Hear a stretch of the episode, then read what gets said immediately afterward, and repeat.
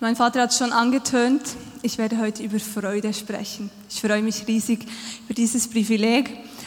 Ähm, als ich bei Google Freude eingegeben habe, ist das erste Bild, das gekommen ist, war der, ein Bild von Donald Duck.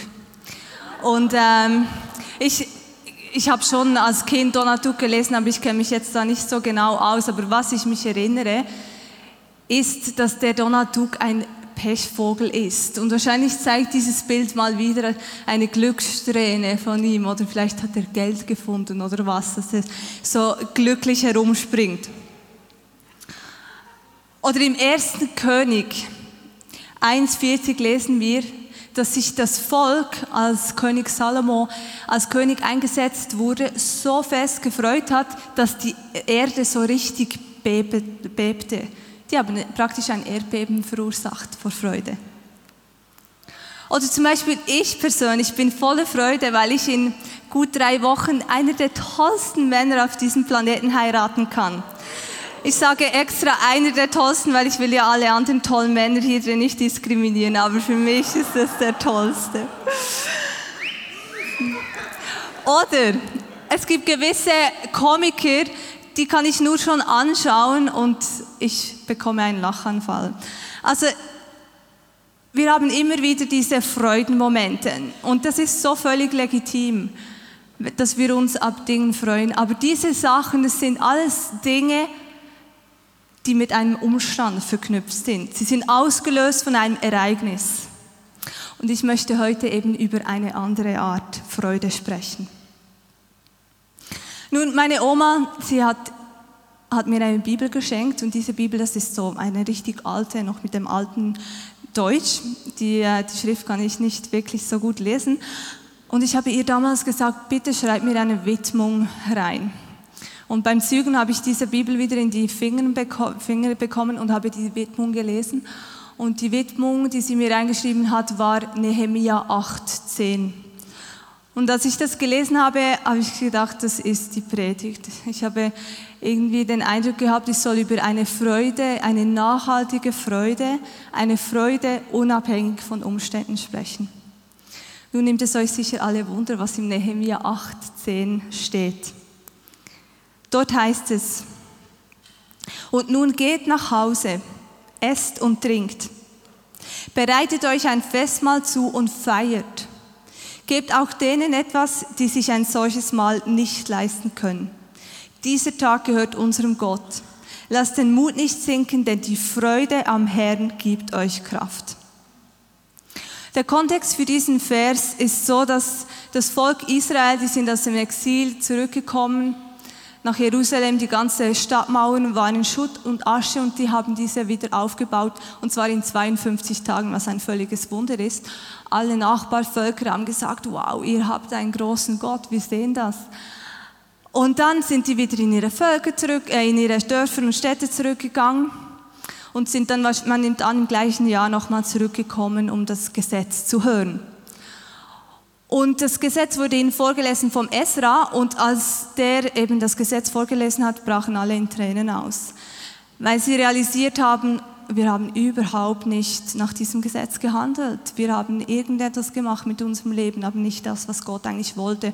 Und sie sind voll Traurigkeit in Tränen ausgebrochen. Und das ist der Kontext, wo dann eben Nehemia und Esra und die, die Leiter äh, des Volkes gesagt haben, und nun geht nach Hause, esst und trinkt, bereitet euch ein Festmahl zu und feiert.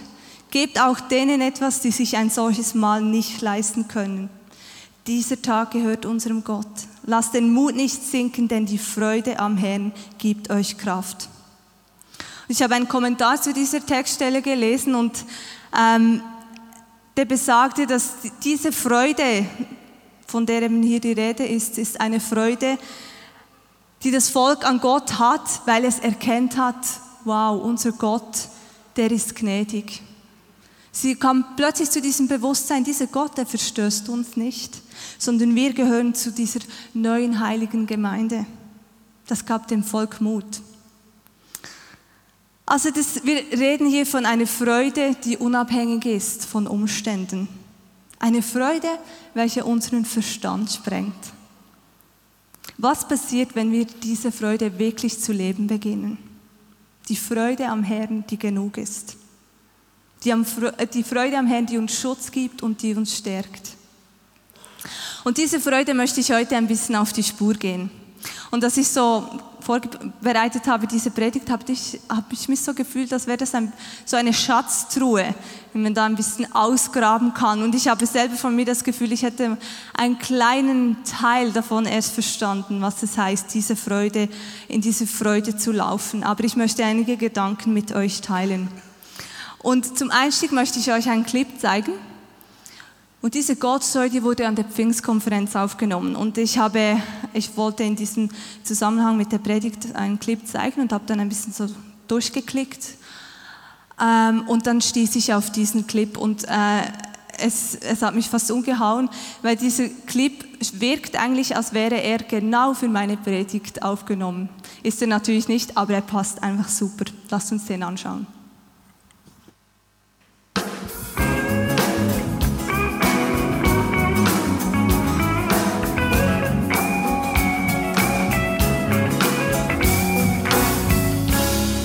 Bin die Annelies, bin mit diesen Händen auf die Welt gekommen.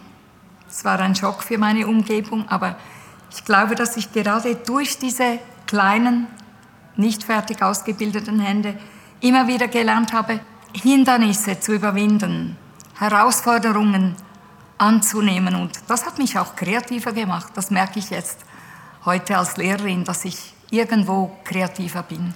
Kam dann als Teenager in eine große gesundheitliche Krise, habe Gott auch Vorwürfe gemacht. Zuerst meine Hände und jetzt das auch noch. Mit Gelenkschwellungen, mit Kreisrunderglatze, Nasenbluten, das waren nur so einige Symptome. Musste dann ins Spital, man hat gesagt für wenige Tage, es wurden drei Monate draus. Und in diesen Monaten habe ich auch gespürt, dass man mir Sachen verheimlicht. Ich habe gespürt, dass es mit mir zu Ende geht, menschlich gesehen. Aber Gott wollte mein Leben und meine Großmama und viele ihrer Freunde haben für mich gebetet und einfach gesagt, Gott, diese Annelies darf gesund werden. Und es kam dann ein neues Medikament auf den Markt.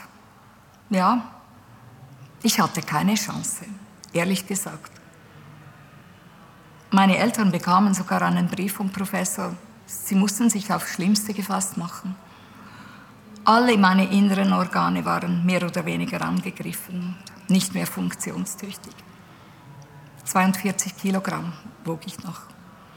Aber dann kam das neue Medikament und man hat es an mir ausprobiert, wie so vieles. Und ich wurde langsam, einfach so Schritt um Schritt gesund, durfte wieder einen Treppentritt laufen, nach dem Aufstehen auf dem Rollstuhl aus dem Rollstuhl.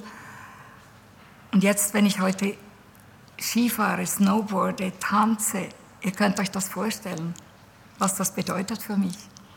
Ich bin einer der wenigen Fälle der gesamten Weltliteratur, die mit solchem Organbefall jetzt so gesund ist. Ich durfte heiraten, zwei gesunde Kinder auf die Welt stellen, was auch nicht selbstverständlich ist. Bin sogar Großmutter. Ja, ich denke, das, was in unserem Ehering steht, meiner ist vielleicht der größte, nein, einer der größten. Ähm, die Freude an Gott ist meine Stärke. Danke Gott.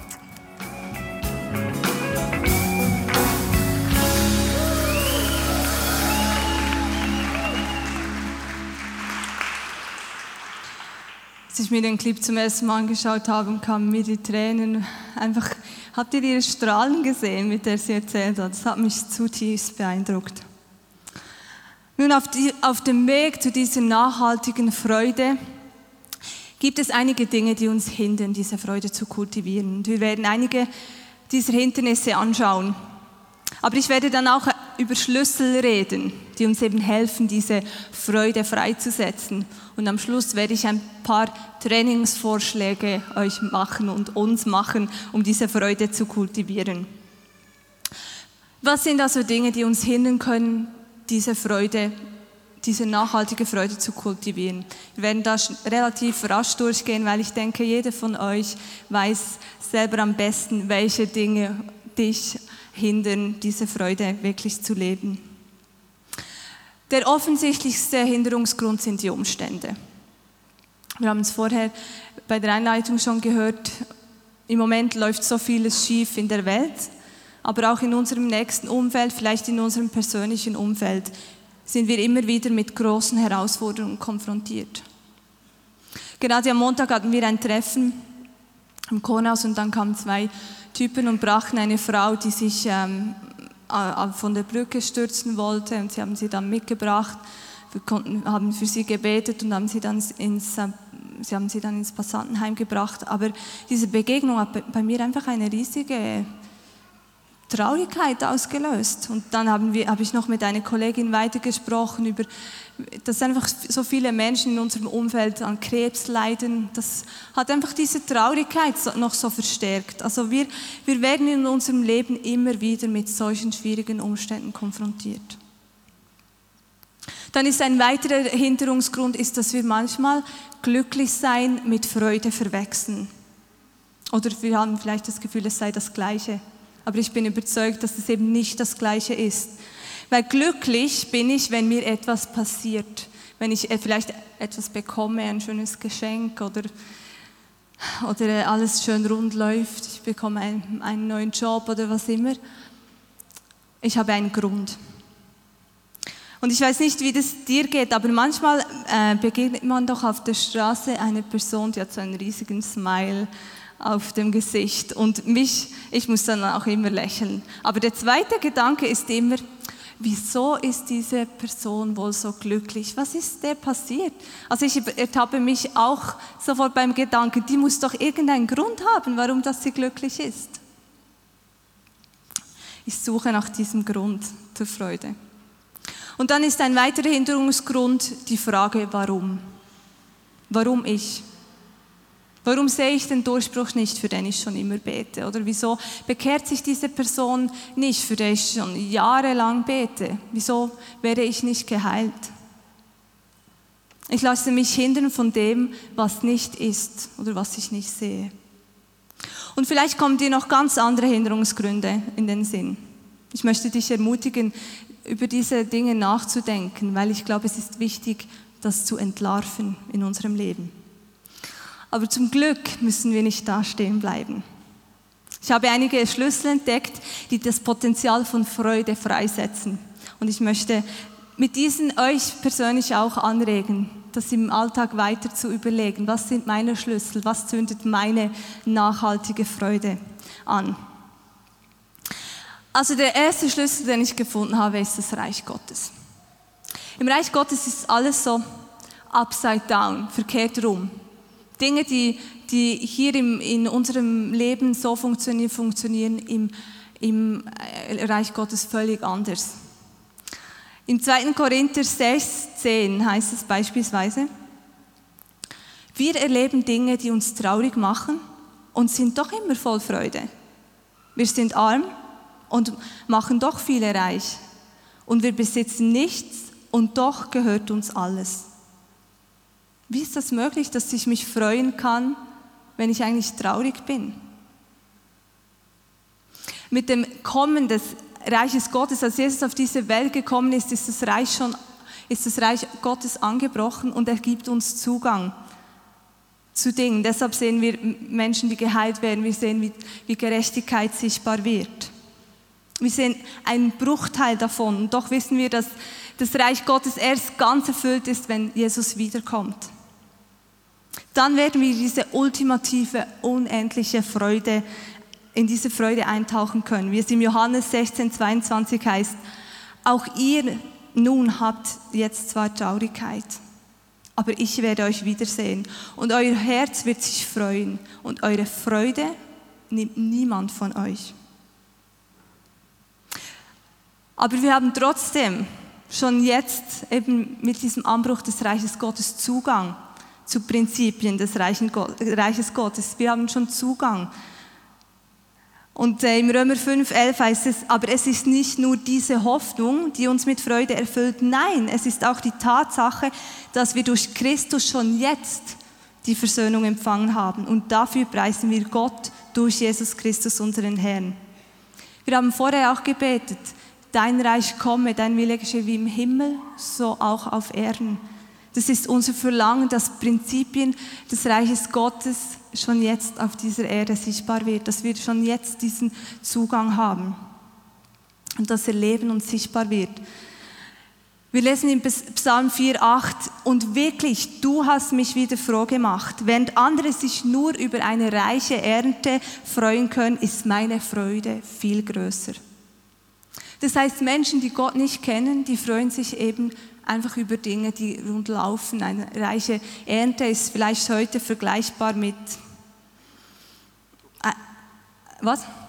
Ja, genau, einem Sechser im Lotto, das kommt nicht so häufig vor, aber vielleicht ein gut bezahlter Job, keine Ahnung. Aber es braucht eben diesen Auslöser. Aber wir, wir haben viel mehr. Jesus ist für dich und mich am Kreuz gestorben und er hat den Zugang freigemacht zum Vater. Und das ist Grund genug, Party zu feiern. Wir können diese Freude unabhängig von Umständen feiern, weil wir das wissen und weil wir jetzt schon Zugang dazu haben. Ein weiterer Schlüssel ist die Größe Gottes und feiern, wer er ist. Nun, Freude unabhängig von Umständen, mit dem meine ich nicht, dass wir die Umstände kleinreden, dass wir sie ignorieren, sondern dass wir ein Zeichen setzen, dass etwas wichtiger ist als meine Umstände. Ich setze damit ein Zeichen, dass ich, dass ich mich mehr mit der Größe Gottes auseinandersetze als meine Umstände. Und je mehr ich mich mit dieser Größe Gottes auseinandersetze, desto mehr kultiviere ich diese nachhaltige Freude, die unabhängig ist von meinen Umständen. In letzter Zeit läuft mir das Lied, ähm, die neue CD von Battle Music, You Make Me Brave. Und äh, dort, äh, dort hat es ein Lied drauf, das heißt Wonders. Wonder. Das ist ganz ein simpler Text, aber in diesem Text geht es darum, es, may we never lose our wonder. Das heißt, lass uns niemals aufhören zu staunen.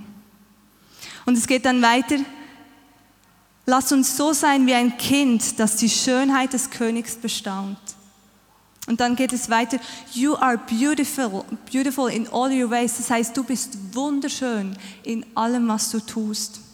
Und manchmal höre ich mir dieses Lied fast an, bis fast, äh, dass ich, äh, ich falle dann fast ins Liederkoma, weil ich es so oft anhöre, aber ich merke, es tut etwas mit mir, weil es genau das ist, was ich will. Ich will diese Faszination für Gottes Größe, für seine Schönheit, für wer er ist, nie verlieren. Lass mich niemals diese Faszination verlieren. Und darauf will ich meinen Fokus setzen. Ein weiterer Schlüssel ist die Frucht des Geistes und die Gegenwart Gottes.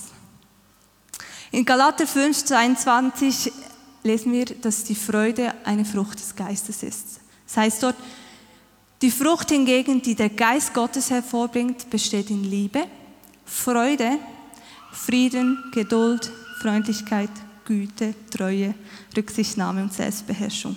Aber die Freude wird hier eben als diese Frucht des Geistes genannt. Das sind Eigenschaften, die aus dieser Gegenwart mit dem Heiligen Geist hervorwachsen. Die Nähe zu Gott, die Nähe, in, das, sei, das in seiner Gegenwart sein, bringt diese Frucht, diese Freude hervor. Ich, ich äh, zitiere in dieser Predigt sehr viele Bibelstellen, also ihr dürft die gerne aufschreiben und zu Hause nachlesen. Aber als ich mich da mit der Freude habe angefangen zu befassen, habe ich gemerkt, das Wort Gottes ist voller Verse, in der das Wort Freude vorkommt. Also das lohnt sich mal äh, anzuschauen, weil das macht einen richtig glücklich. Jedenfalls im Psalm 16,11 heißt, du zeigst mir den Weg, der zum Leben führt. Du beschenkst mich mit Freude, denn du bist bei mir. Ich kann mein Glück nicht fassen. Nie hört es auf. Oder in einer anderen Übersetzung heißt es, du zeigst mir den Weg zum Leben. Dort, wo du bist, gibt es Freude in Fülle.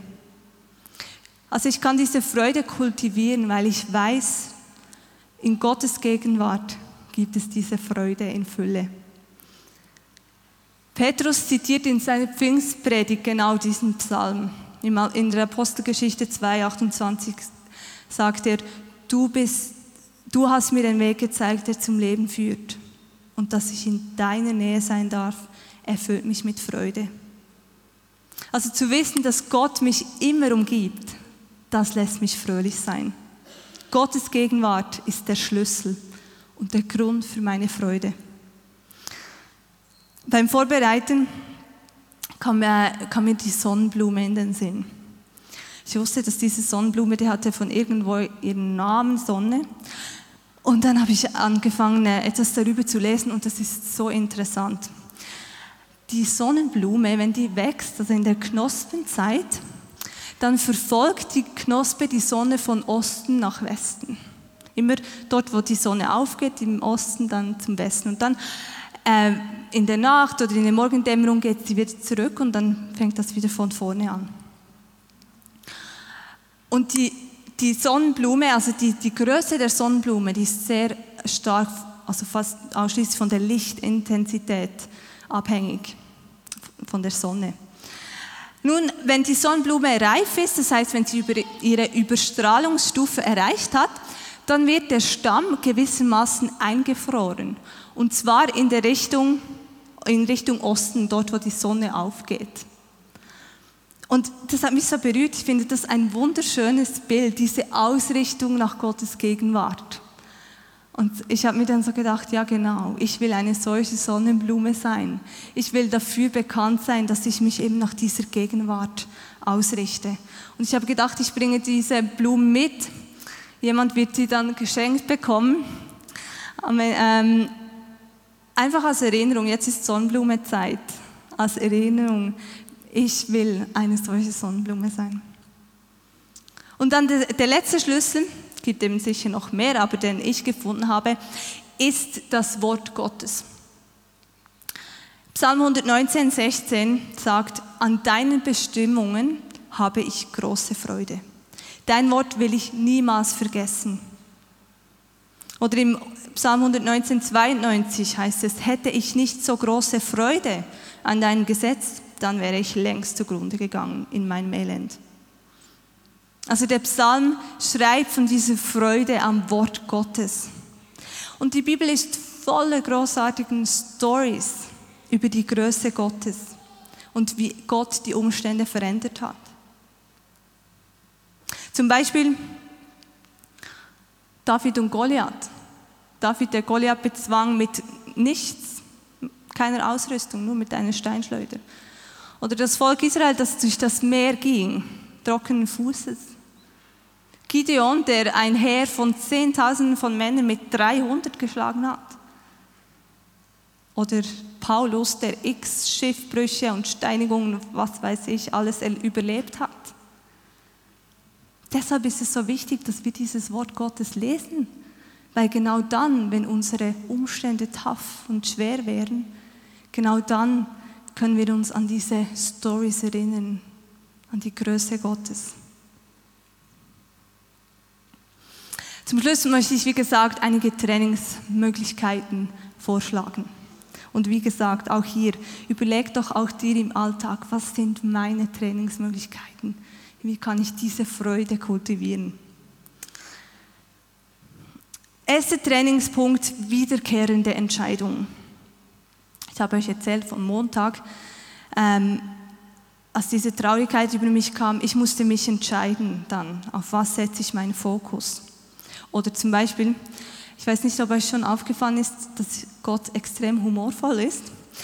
Jedenfalls, ich wusste aber, was ich predige, oder? Ist klar, heute äh, Nacht war in meinem Haus eine riesen Wegeparty von der Wege oben die oben wohnt. Und ähm, ich habe mir gedacht, ja, also ich würde ja theoretisch gerne an diese Party gehen, aber nein, ich muss am Sonntag dreimal predigen, ich darf am Sonntag dreimal predigen, also gehe ich sehr vernünftig ins Bett, oder? Und ich habe eigentlich nicht so einen schweren Schlaf, das geht schon, ich werde schlafen. Habe ich mich ins Bett gelegt und ihr könnt euch vorstellen, wie gut ich einschlafen konnte, weil unser Haus ist ein altes Haus und sehr ringhörig und es ist einfach dung, dung, dung die ganze Zeit. Und meine Wegekollegen haben irgendwie, habe ich das Gefühl, in der Wohnung rumgeschrien. Und äh, an Schlafen war wirklich nichts zu denken. Und ich musste dann, äh, ich, ich war froh, habe ich diese Predigt heute gehalten, weil sonst wäre ich vielleicht ein bisschen sehr genervt geworden. Jedenfalls habe ich dann proklamiert, okay, die Freude am Herrn ist meine Stärke. Dann bin ich aufgestanden, nach eben nicht so viel Schlaf. Und dann sah unsere Küche, die wir vor zehn Tagen wirklich wunderschön geputzt haben. Ich kann es nicht anders ausdrücken, aber sie sah wie ein Schweinestall aus, weil sie eben als, ähm, als Pizza, ähm, chinesische Nudelsuppe Bar benutzt wurde. Und äh, es sah wirklich schlimm aus. Und ich habe mir dann gedacht, okay, aber weißt du was? Das ist mir völlig egal, weil die Freude am Herrn ist meine Stärke. Und äh, das hat mich so, ich erlebe das noch oft, wenn ich eine Predigt habe, gibt mir Gott dann so ganz konkrete Möglichkeiten im Alltag, das zu trainieren. Also es fängt wirklich bei ganz kleinen Dingen an, oder? Sich zu entscheiden auf was schaue ich? Nerv ich mich jetzt, dass ich um meinen Schlaf komme und, und äh, nicht einmal in einer schön aufgeräumten Küche meinen Kaffee trinken kann? Oder sage ich, nein, ich schaue auf etwas anderes.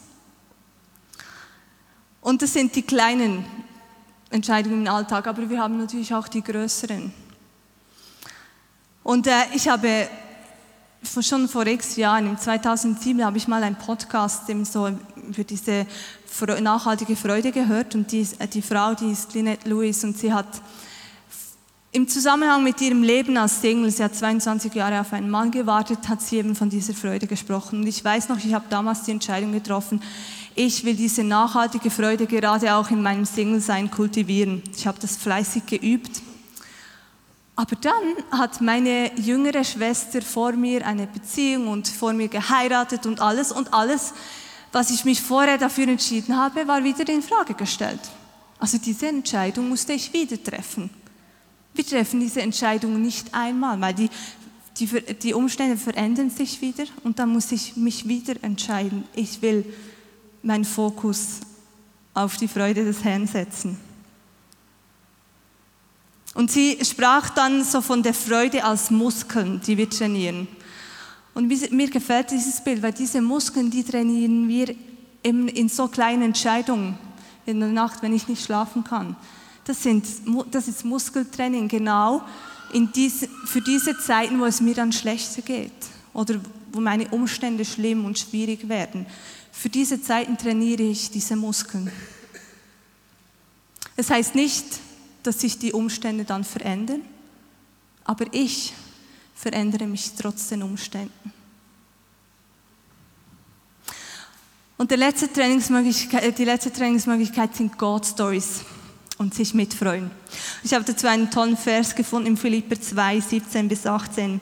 Es heißt dort, und selbst wenn ich zum Tod verurteilt werde und sterben muss, werde ich mich freuen mein Leben ist dann wie ein Trankopfer, das für Gott ausgegossen wird und das eure Opfergabe vervollständigt, den Dienst, den ihr Gott aufgrund eures Glaubens erweist.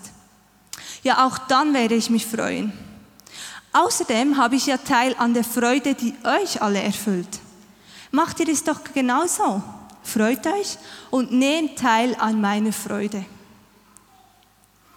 Im griechischen Urtext heißt es, nehmt teil an meiner Freude so viel wie sich mitfreuen, Mitfreude empfinden. Und es ist eigentlich die gleiche, ähm, ich finde das gleiche Wort im Lukas 15, als der Hirte sein Schäfchen gefunden hat. Er ließ die 99 Schafe hinter sich, um das eine zu suchen. Und dann hat er das gefunden und kam voller Begeisterung nach Hause und hat seine Freunde und Nachbarn eingeladen, sich mitzufreuen. Sich mit ihm zu freuen. Und das ist diese Einladung, etwas, zu, äh, etwas Gutes zu feiern, was im Leben des anderen passiert. Und genau das tun wir nämlich mit God Stories. Wir nennen die ganz bewusst nicht Zeugnisse, sondern wir nennen sie God Stories, weil es eben Gottes Geschichten sind. Die gehören ihm. Gott schreibt Geschichte mit Menschen und ich kann daran teilhaben. Und im Gefühl der Traurigkeit, des Heruntergezogenseins kann meine Reaktion sein, und was tut Gott? Was ist er am Tun? Nicht nur in meinem Leben, sondern eben im Leben der Menschen um mich herum. Und am Montag, eben als ich plötzlich diese tiefe Traurigkeit verspürte, habe ich mich entschieden, ähm, okay, ich will diese Freude kultivieren. Und dann habe ich einfach angefangen, mir äh, God-Stories in Erinnerung zu rufen, die in letzter Zeit im Gottesdienst erzählt wurden oder die ich selber erlebt habe. Mir zum Beispiel die God-Story gekommen, die Benny letzte Woche hier erzählt hat, dass sein Leben im Endlich-Leben-Kurs völlig äh, verändert wurde. Natürlich kam mir auch Freddy in den Sinn, dessen Leben 180 Grad anders ist, seit er Jesus kennengelernt hat. Oder ich habe mich daran erinnert, dass wir bei Love Burn für eine Frau gebetet haben und, und all ihre Knieschmerzen und, und Rückenschmerzen gingen weg. Ich, ich entschied mich, den Fokus von dem, was mich runterziehen will, auf etwas, auf Gott zu setzen und darauf, was er am Tun ist. Und indem wir diese God-Story-Kultur kultivieren, geben wir diesem, diesem Verlangen Ausdruck, dass wir feiern wollen, was Gott am Tun ist. Ohne darüber zu stolpern, was wir eben nicht sehen oder noch nicht sehen. Und im Mai war Pam Spinosi bei uns und sie hat eben zu diesem Thema, zum God Story Kultur kultivieren, einen Workshop gehalten und sie hat uns erinnert daran, dass God Story erzählen Anbetung ist. Es ist Anbetung, weil wir uns damit beschäftigen, wie groß Gott ist. Und in mir löst es immer eine riesige Freude aus. Und auch dazu habe ich einen Psalm gefunden. Im 111,2 heißt es, Gewaltig sind die Taten des Herrn. Alle, die sich an ihnen erfreuen, denken gerne über sie nach. Und das ist genau das, was wir mit God Stories tun. Wir sehen sie und denken immer wieder darüber nach, was Gott Gutes am Tun ist. Und deshalb habe ich, mich, habe ich mich persönlich entschieden, dass ich alle meine Sitzungen, die ich leite oder Treffen, dass ich die mit God Stories anfange. Oder deshalb ist es uns so wichtig, im Gottesdienst God Stories zu erzählen, in den Konferenzen, das ist ein wesentlicher Bestandteil. Und das darüber nachdenken, was er am tun ist, das beginnt bei mir ganz persönlich. Ich kann mich an diese, in meinem Alltag daran erinnern. Und heute mit, mit dem Internet gibt es auch super Tools und ein kleiner Werbespot. Die Ghost Stories, die an der Konferenz äh, aufgenommen wurden, die sind also jetzt online. Und auf der ähm, Konferenzwebseite findet ihr den Link und es lohnt sich, dort hineinzuhören und, und einfach das zu zelebrieren, was Gott Gutes am Tun ist. Und deshalb möchte ich auch mit dieser Predigt damit abschließen, dass wir uns eine God-Story, oder besser gesagt, verschiedene äh, kurze God-Story-Statements anschauen äh, von den Kids an der Konferenz und danach werden wir noch zusammen beten. Aber jetzt Clip ab.